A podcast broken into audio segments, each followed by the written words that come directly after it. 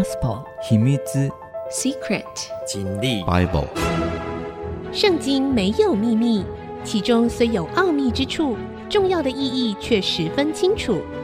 请听曾阳晴为你解密。这里是 IC 之音主歌广播 FM 九七点五，欢迎您收听《圣经没有秘密》，我是曾阳晴。好的。呃，我们上一周呢讲到了约瑟，其实从上上一周我们就开始这个跟大家来聊约瑟的故事哈。那约瑟被卖到埃及，被关到这个监牢里面，因为这个波提法的他的主人的老婆引诱他不成啊，就污蔑他，就他被关起来了。关起来遇到呃这个法老王的两个官员啊，一个管饮料的，一个管烤面包的啊。后来当然我们知道他们两个做了一个梦。约瑟帮他们解梦，果然解对了。这个酒正呢就被啊、官复原职啊，那个烤面包的啊就被这个砍头了。后来那个法老也做了一个梦，你会发现啊，约瑟的生命都跟梦有关呢、他自己的梦，还有身边人的梦。然后呢，法老做了这个两个梦，基调都很类似。可是呢，这两个我们上次已经讲到了哈，这个对君王或者法老所做的梦，如果两个呃，梦的基调很类似的话，那么呃，应该就是神明要透过这个梦，很清楚的传达讯息，很清楚的传达，而且是要加重重要性。结果法老身边的这些术士啊，跟这些所谓的博士啊，都没有办法解梦。哇，在法老身边递饮料的那个酒政就突然想到了，他之前两年前谁帮他官复原职的？那个监狱里面那个小子啊。约瑟啊，帮助他的，所以呢，他就对法老说了：“我今日想起我的罪来。从前法老恼怒臣仆，把我和善长下在护卫长府内的监里监牢里啊。我们二人同夜各做一梦，各梦都有讲解。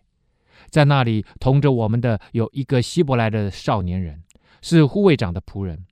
我们告诉他，他就把我们的梦圆解了。”是按着个人的梦圆解的，圆解就是解释得很圆满，解释得很正确。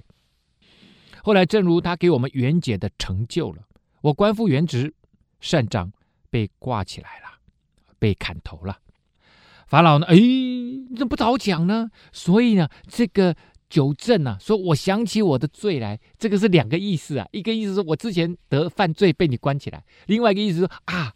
我得罪了那个少年人，因为我那个少年人说：“诶，如果你官复原职，不要忘了在我法老面前帮我美言几句啊，因为我真的是被冤枉的。”结果他没有讲，他怎么样？他辜负了这个少年人呐！啊，辜负了这个少年人。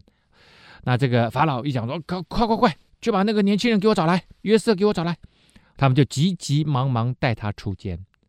这个。呃，约瑟呢就被这些人呃，先当然要去见法老，当然要要好好的整理一下，先剃头，嗯嗯嗯，刮脸，哦哇，把胡子刮掉，换衣裳，换上衣服，进到法老面前。这个为什么要刮脸？因为这个犹太人不喜欢刮刮胡子，啊、犹太人不喜欢刮胡子。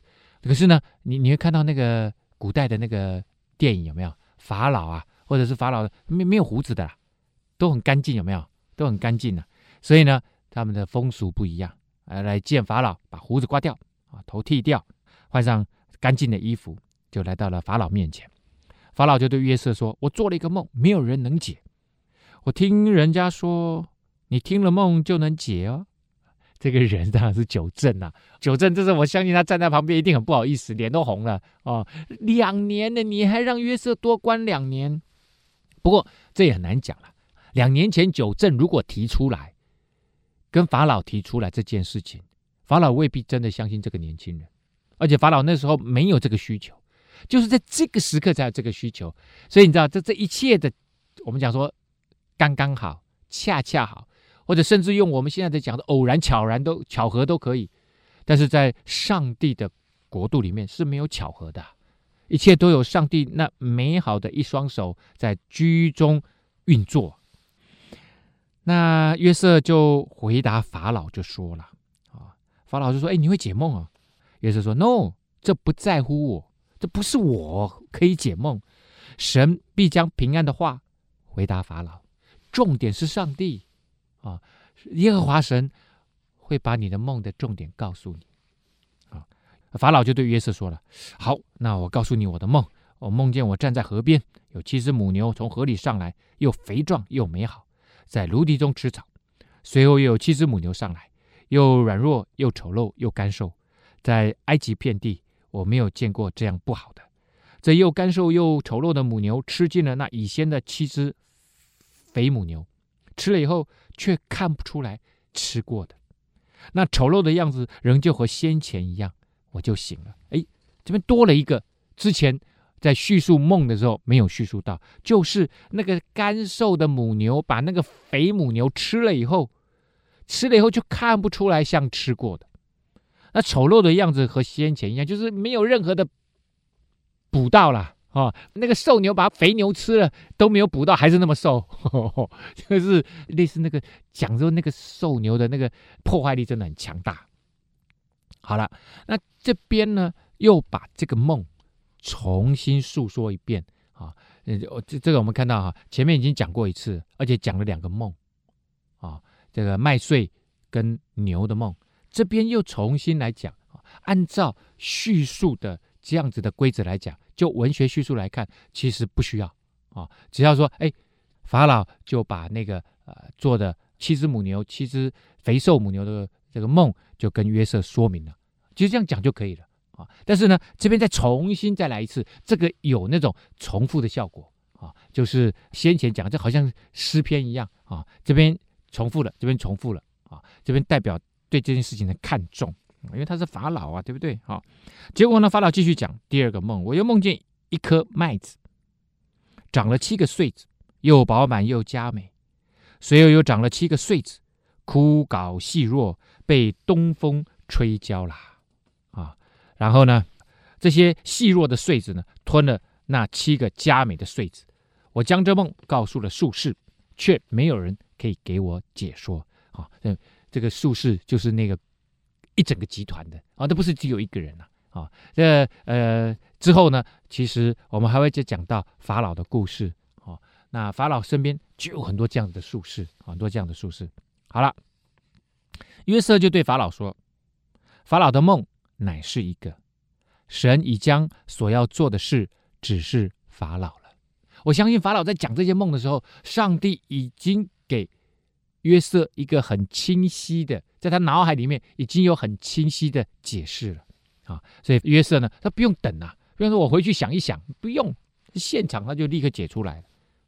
七只好母牛是七年，七个好穗子也是七年啊。你会发现哦，哎，他对给那个什么，给那两个官员啊，九正跟善长解梦的时候，那个数字代表的也是时间，三三天啊，哎，他没有解错哦，他没说三个月。也没说三个星期，也没说三年哦，三天就是三天，这个七年七就是七年啊。这梦乃是一个啊，七个穗子跟七个母牛都是代表七年啊。那随后上来的七只又干瘦又丑陋的母牛呢，是七年。那七个虚空被东风吹焦的穗子也是七年，就是指七个荒年。所以前面呢是七个什么丰收年，后面呢？是七个荒年，究竟丰年跟荒年要如何来应对呢？我们休息一下，稍后。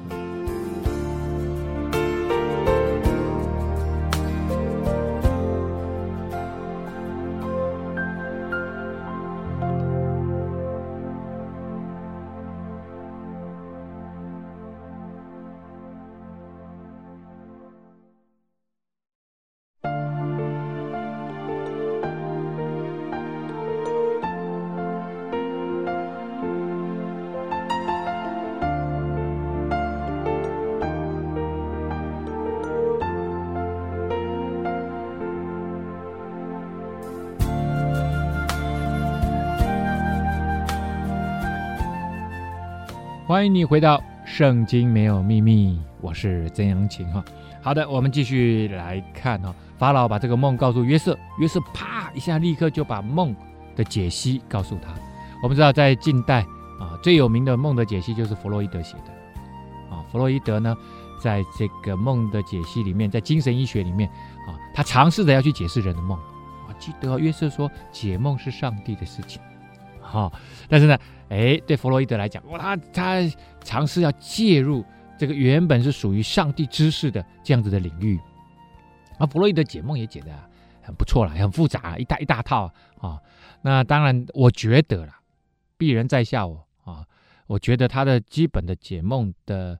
当然他，他他有很多的对于人意识的分析哈，但是他基本的解释的脉络啊，很像文学批评，就是我们把那个小说故事里面的那个，不管是意象啦、呃象征啦、啊结构啦各个方面啊，来解出。我常常讲啊，我们在这个批评文学的时候，好像在 squeeze 那个 meaning 哈，把那个意思从那个文本里面把它挤出来。我真的觉得哈，弗洛伊德就是把我们的梦当做一个文学作品，然后解释它啊。当然，它最底层的一个东西就是人要生存，要延续生命，但是人会死，所以性帮助性行为帮助人，这个可以延续下一代啊。那性行为又有性行为的愉悦啊，但是性行为呃，另外一面是要对抗死亡，这它这个主要的基调啦。是所有东西，它它到最后都会都会跑到性这个东西里面来。好，那只是跳出去啊，稍微聊一下啊。好，这个约瑟就继续讲了：埃及遍地必来七个大丰年，随后要来七个荒年，甚至在埃及地都忘了先前的丰收，全地必被饥荒所灭。啊，为什么？因因为因为你为什么会忘记之前的丰年？因为那个瘦牛啊，把那个肥牛吃掉了，我们都感觉不出那个瘦牛有什么增加哦。因为那个那个饥荒一来，很可怕的，非常可怕，而且连续来七年，第一年、第二年，所以你已经忘记先前的那个丰收的景象了啊。因为那以后的饥荒甚大，便不觉得先前的丰收了。至于法老，你两回做梦。是因为神命定这件事情，而且必速速成就。就是说，上帝，这是上帝要你做的梦，所以你才会梦两个这么清晰的，而且一样的梦啊。虽然这个代表不一样，一个是牛，一个是麦穗，其实这个都都都跟丰收有关，都跟这个欠收有关啊，都跟农业有关嘛。好，所以呢，法老，你现在要做一件事情啊。约瑟就告诉他，赶快。拣选一个有聪明有智慧的人，派他治理埃及地。法老，你当这样行，又派官员管理这地。当七个丰年的时候，征收埃及地的五分之一，叫他们把将来丰年一切的粮食聚敛起来，收藏起来，积蓄五谷，收存在各城里面做食物，归于法老的手下。啊，他说你要找这个人来管理，管理做什么呢？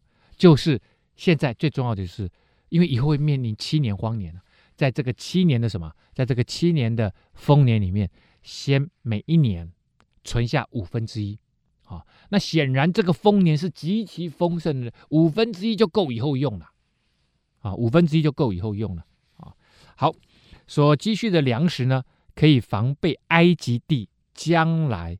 要面临的那七个荒年，免得这地被饥荒所灭啊！哦，法老跟他一切的臣仆呢，这些都认为说，嗯，此事为妙，这样子做是对的。那反正就先派一个人来管嘛。那真的有面临到七个丰年，那当然就是 OK。约瑟，你解释的很对，很不错。那如果没遇到，就是你解释错了，把你杀掉就好了嘛，对不对？所以这时候。至少我们有备无患。好，法老就对臣仆说：“像这样的人，有神的灵在他里头，我们能岂能找得着呢？”他当然讲这句话是对着谁讲？就对着约瑟讲的。像这样的人，哎，像约瑟这样的人，有上帝的灵在他里面，我们怎么找到什么叫上帝的灵？因为我刚刚讲的近东地区，包括中东，包括西亚，包括埃及，他们都认为解梦是上帝的事情啊，上帝要人做这个梦。上帝会让人有解梦的能力，所以这个人里面一定有上帝的灵，所以他能够这么快速的、正确的解出我的梦啊！所以我们哪里去找这种人啊？所以法老就对约瑟说：“神即将这些事都指示你，可见没有人像你这样有聪明有智慧。你可以来掌管我的家，我的民都必听从你的话。唯独在宝座上，我比你大。”啊！法老又对约瑟说：“我派你治理埃及全地。”哦，结果搞了半天，约瑟。啊、你你看看约约瑟，其实来到这里已经十多年了。这时候约瑟应该已经接近二十九岁了吧？来这边已经十多年了啊！从这个爸爸有一天派他出来看哥哥这个放羊，然后被卖到埃及，然后在波提法家工作，然后被下到监牢里面。今天被带到埃及法老面前，埃及法老要他做一个梦啊，解解梦人，结果他解出梦来了，就从一个。年轻小伙子被提到法老王家的总管，而且成为管理埃及全地的宰相，好奇妙，人生真的很奇妙啊！这也看出来，对约瑟来讲，神一路带领他，神一路与他同在。即使那两年他要求九正帮他伸冤，九正没有办到，那两年他继续在监牢里面。待着，约瑟也没有心怀怨毒怨恨。我、哦、说上帝，你都没有，那那个人都不讲哦。他相信，他都相信上帝所有的安排都是最好的。上帝带领人，无论遭遇到什么状况，被哥哥卖了啊、哦，或者是被哥哥霸凌啊、或者是被引诱、被冤枉啊、被遗忘，他都相信最后上帝啊、每一件事情其实都指向上帝最美好的旨意。每一件事情背后都有上帝的美好的旨意啊！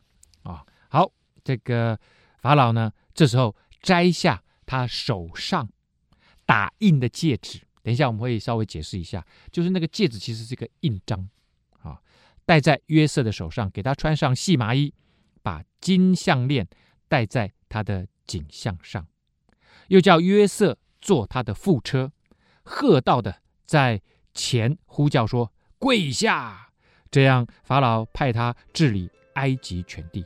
啊，就把他的副车啊，这个法老很多车子，他有他的车队，他当然他主要他坐的啊，属于他的只有这个法老可以坐的车子，那他还有一些副车啊，这些副车呢就给约瑟来坐，当然也都是非常豪华的，但是人家一看就知道这是皇家的车子。好，然后喝道的就是前面这呼哇，就是开道的人呐、好，开道人家呼叫前面跪下，因为他是代表什么？代表法老王，所有人都要向他下拜。结果呢，法老就派他治理全地。好，我们先休息一下，稍后回来。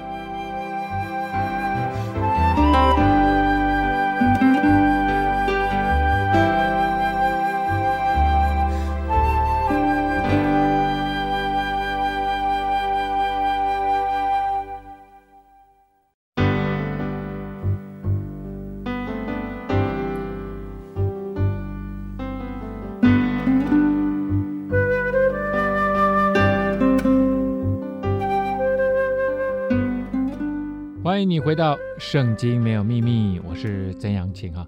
哇，我们看到了约瑟如何透过九正的引介，替法老把他的梦给解了。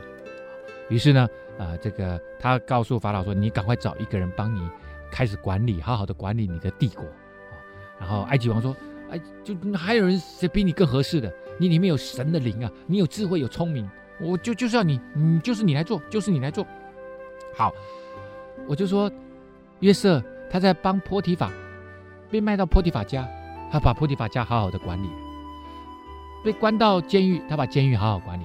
就是因为有这样子的历练过程，所以现在你会发现，埃及王把这个管理全国的这样子的权柄跟职务交在他手上，我相信他也可以胜任愉快哈。这是第一个。第二个呢，我们来看一看哈。法老说他要你来管理我的家，这是第一个啊。那管理这个法老的家的这个职务啊，啊，我们来看一看啊，这个约瑟的工作范围和职权呢，大概等于在埃及的大维齐尔 （Grand Vizier） 啊，其实就是首相的位置啊，而且呢是王室的物业总监啊，那个总管的位置啊，总管的位置。那这两个称号呢，都在埃及的典籍中出现过啊，这 Grand Vizier 跟这个王室的物业总监哈。那这个职务呢，从这个头衔的颁布到法老把衣服，我们知道他后来穿上什么细麻衣，还有这个项链啊，授给受任之人，而且摘下什么戒指啊？我我刚刚讲的那个戒指是戴着。印的戒指，啊，都详细的在这个埃及人的古墓当中的壁画，通通都有画出来啊。埃及这个约瑟的职务呢，大概跟上下埃及粮仓总监相同。这个官位啊，啊，授予非埃及人，在比较多闪族人任职的这个埃及的许克索斯啊，我们刚刚讲 h i k s o s 的时代。啊，大概在主前一七五零年到一五五零年呢，啊，这个时候并不常见这么高的职务，其实并不常见啊。但是有一个古墓哈，啊，叫做亚肯亚顿阿肯纳顿啊，在亚玛拿执政时期呢，属于闪族官员图图的啊。这样子呢，这个人呐啊，图图呢，他被任命为全国最高之口啊，就是讲话最有权力的。最高的那个口，这个权力呢，也相当于是什么？约瑟的位置，也就是宰相的位置。啊，埃及古墓中的传记文学啊，啊，呃，叫新奴亥的故事啊，这个很多篇啊，都是啊，这个法老这个成熟的这些生涯啊，解释的这些生他们的生涯，充分呢，呃，有很多很这个描述的资料啊，从这个地位很低的人呢，被拔擢到掌管大权的人哈，有很多类似的例子啊，都是那种生命突然翻转了啊，非常戏剧性的啊。那个新奴亥的故事呢，描述他原本啊被逼迫逃离了朝廷，过了很多年放逐的生活以后呢，哎，又归回，然后得到了尊荣啊。那跟这个约瑟升高被尊荣的这个描写，从埃及的背景、当代背景来看的话，从这个坟墓啊，这个壁画。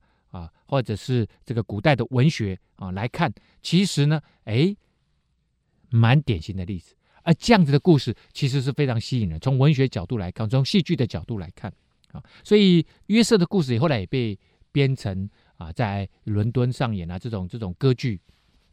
啊，那这个呃很像好莱坞的片子啊，你看看约瑟从被爸爸喜欢啊，然后呢被哥哥卖了，被哥哥讨厌他卖了啊，哎。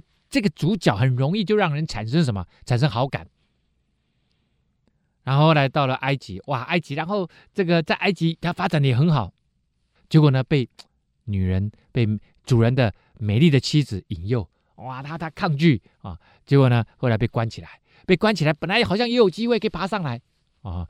结果这个九正跟善长，后来九正把他忘了，又在那个地方沉寂了好多年啊，最终拔擢出来。哦，他的生命其实高高低低，高高低低啊！这个高高低低背后都有一个最终的那个梦，上帝给他的梦。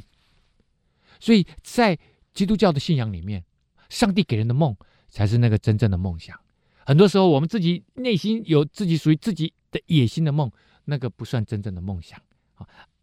约瑟就是带着上帝梦想在活的人，他这时候被。拔擢到他的生命真的非常非常的戏剧性哈，被拔擢到什么？被拔擢到一人之下，万人之上。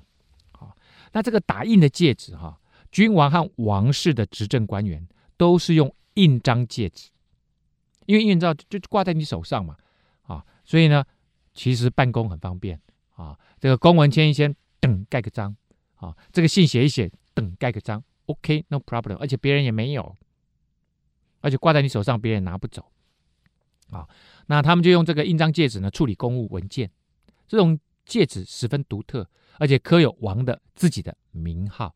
埃及君王哦，通常他的名字外面呢会有一圈椭圆形的徽饰，啊，这叫这种椭圆形的徽饰叫做卡托什，卡托什啊。所以呢，使用者就是以王的名义来行事。所以这个时候，法老把他的戒指摘下来，交给约瑟，其实就代表说，约瑟，现在你是我的代表，你的权利就是我给你的，跟我一样大啊。除了你不能够命令法老做事以外，你所有的事情你你你都给他管理。看到没有？又再一次，约瑟就是这么被人放心。在波提法的家里面，波提法把事情交给他就不管了；在监狱里面，典狱长把事情交给他就不管了。法老看到他也把事情交给他就不管了。哇，约瑟真的是一个很奇特的年轻人哦，非常非常奇特的年轻人。当然，他穿上了细麻衣跟戴上金链，其实就是在受职典礼中啊赐下的这些装饰，可以表明他的地位，可以表明他的阶级，还有他的职权。啊，那当然，后来这个法老把驸马车给他坐，乘坐马车，有卫兵在前面开路开道，宣告他就是副总司令，啊，证明约瑟拥有极高极高的权位，仅次于法老，因为他坐的是法老的车，可是是副车，啊，所以呢，在埃及，仅次于法老的地位就是总督，啊，就是总督。啊这个以赛亚书里面呢，曾经在二十章一节的时候，啊，有一用了一个词叫 tartan，tartan T A R T A N 塔尔探啊，这个其实就是啊雅克德语里面的总督的意思。他拥有这个总督的职衔哈，那其实是给予约瑟非常非常大的权力啊，让人难以想象的。除了王以外呢，任何人都必须向他下跪啊，他得到王的宠爱和保护。任何人都不许举手投足违抗他的命令哈。那这个圣经里面呢，他这边是这样子写的。等一下我们讲哈，什么叫做举手投足啊？违抗命令。我们先休息一下，稍后回来。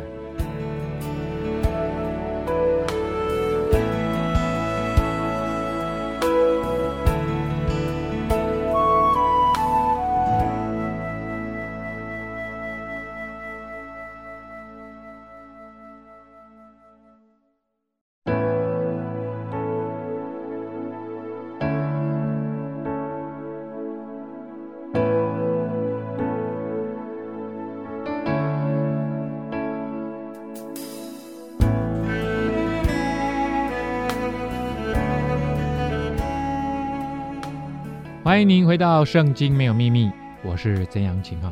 好，我们继续来看哈。这个时候约瑟被提到一个极高的地位，是宰相，是总督，是副总司令这样子的位置。然后法老这时候就对约瑟说了：“我是法老，在埃及全地若没有你的命令，不许人擅自办事。这个擅自办事呢，其实原文是说动手动脚。”什么叫动手动脚呢？其实就是把手举起来，哎，就懂吗？得啊，等一下，等一下，你做这件事情我有意见。在在他们那个地你，还可以把脚抬起来啊，可以把脚抬起来，也代表什么？也代表你不同意，表示反对啊。所以埃及王说：“No，只要是你说了就做，任何人不准反对。”所以他有一个极高的权威，就跟法老一样。结果呢，法老就赐一个名字给约瑟。叫做沙发纳特巴内亚啊，这这个名字有七个字啊，啊，当然是中文翻成七个字，其实它是两个字合起来的，沙发纳特巴内亚啊。那这句话的原文呢，其实并不容易理解啊。那简单的来说呢，原文应该是神发言，他活了啊。原原文的意思应该是这样，所以呢。可能可以这样解释说，神已经说话了，他会存活，啊，那指谁呢？可能指约瑟，啊，神透过他说话了，这个人会活过来，这是一种；另外一种是神透过他说话了，我们都会活过来，啊，那所以呢，这个名字也是蛮有蛮有意思的。法老因为看到约瑟，神透过他说话，所以就给了他这个名字，沙发纳特，神说话了，啊，神透过他说话，他活了，啊，好。又将安城的祭司波提菲拉的女儿雅西娜给他为妻，约瑟就出去巡行埃及遍地。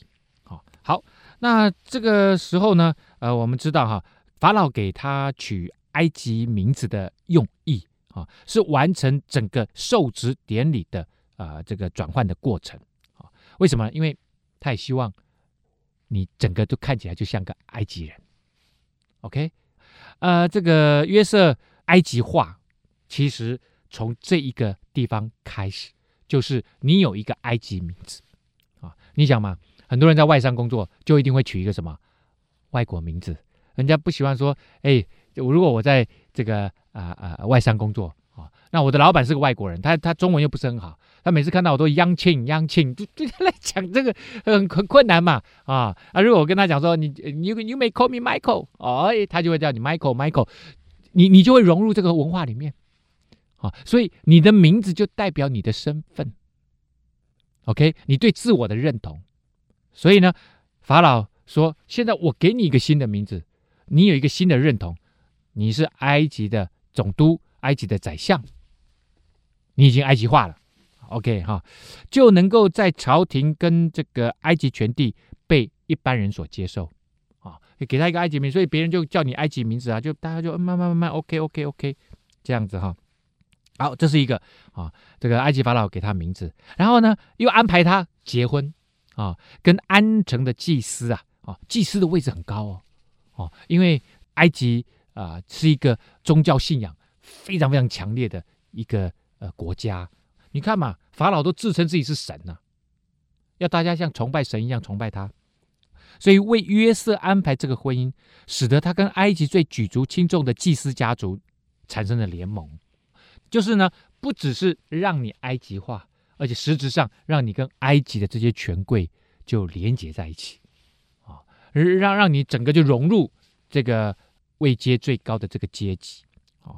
在这个西元前一千六百年到一千一百年这五百年之间呢，只有孟菲斯城啊普他神的祭司才比他更具有影响力。所有的主要节期呢，都由安城的祭司来主持。所以安城祭司啊，这一个城里面的祭司家族，其实是最高位阶的祭司。那只有我刚刚讲的那五百年间，孟菲斯城的这个祭司呢，才比他们权位高一点。他们其实还负责监督那些地位比较低的啊，在庙城希留波利斯啊，在这个开罗东北大概十英里的地方，侍奉太阳神的那些祭司。所以安城的祭司其实是最高位阶的。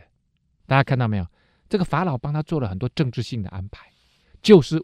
为了要让约瑟完全融入这个埃及的这些执政的啊、呃、这个团队里面，好了，那约瑟娶了老婆呢，他就开始办公了，出去巡行埃及地。为什么？因为他到处去看呢、啊？田地啊，哪里有王的田地，哪里有人民的田地，田地有多大？未来我要怎么样来做这个呃这个米仓啊、哦？要在哪里？哎，这个米仓要盖啊，因为因为一一下要存七年的米、啊。约瑟见埃及王法老的时候，年三十岁。他从法老面前出去，遍行埃及全地，所以现在他已经三十岁了哈。七个丰年之内，地的出产极为丰盛啊啊！原文的说极为丰盛，是一把又一把啊，一直一直运进来，一直运进来。约瑟聚敛埃及地七个丰年一切的粮食，把粮食积存在各个城里面。各城周围田地的粮食都积存在本城里面啊。约瑟积蓄五谷非常的多，如同海边的沙无法计算呐、因为谷物不可胜数啊。啊，荒年未到已先，安城的祭司波提菲拉的女儿雅西娜给约瑟生了两个儿子。约瑟给长子呢起名叫马拿西，马拿西的意思呢就是忘了，forget。为什么要取忘了呢？他说：“这个约瑟也是蛮有意思的哈。他说：‘神使我忘了一切的困苦和我父的全家。’他的意思是说，他现在已经是个埃及人了，可能是这样子的，但是我觉得不是啦。而且最重要是，神让我忘了我的困苦，我以前遭遇过的这些困苦。除了十几岁之前在爸爸家里面啊，爸爸那么宠爱我。”但是哥哥霸凌我就算了，后来哥哥把我卖了，我差点死掉，然后呃坐监牢，然后这一路的困苦，而且呢忘了我父的全家，为什么？因为他只要记起他的老家，想起来就是那几个哥哥想要害死他，那这个这个是很深的伤害，就是杀你的是你的哥哥，哎，你那么多哥哥，每个都讨厌你。所以我才觉得约瑟实在也是一个很白目的人，他可能就是比较不会察言观色，他觉得家人一定都是很要好的，no 不一定啊。结果呢，第二个儿子给他起名叫以法莲，就是使之昌盛的意思。所以呢，忘了我的老家，然后我在这里重新开始昌盛起来。神使我在受苦之地昌盛。好了，埃及地的七个丰年一完。七个荒年就来了，正如约瑟所说的，各地都有饥荒，唯独埃及全地有粮食。及至埃及全地有了饥荒，众民向法老哀求粮食，法老就对他们说：“你们往约瑟那里去，凡他所说的，你们都要做。”法老真的对他非常非常的放心，把所有的权力都交给他。当时饥荒遍满全地，约瑟开了各处的仓。把粮食卖给埃及人啊！埃及地的饥荒甚大，各地的人呢也都聚集到埃及来，到约瑟那里去买粮食，因为天下的饥荒也很大，所以你知道，埃及的很多地方也都没有粮食啊，来跟约瑟买，然后这附近地区的国家也都来跟约瑟买啊，所以他们的这个丰收啊，之前存的粮食真的是多到一个程度，卖给外国人也 OK。今天呢，节目哈、讲到啊，约瑟经历了这七个丰年，七个荒年，接下来故事会怎么发展啊？我们圣经没有秘密，下次再告诉你。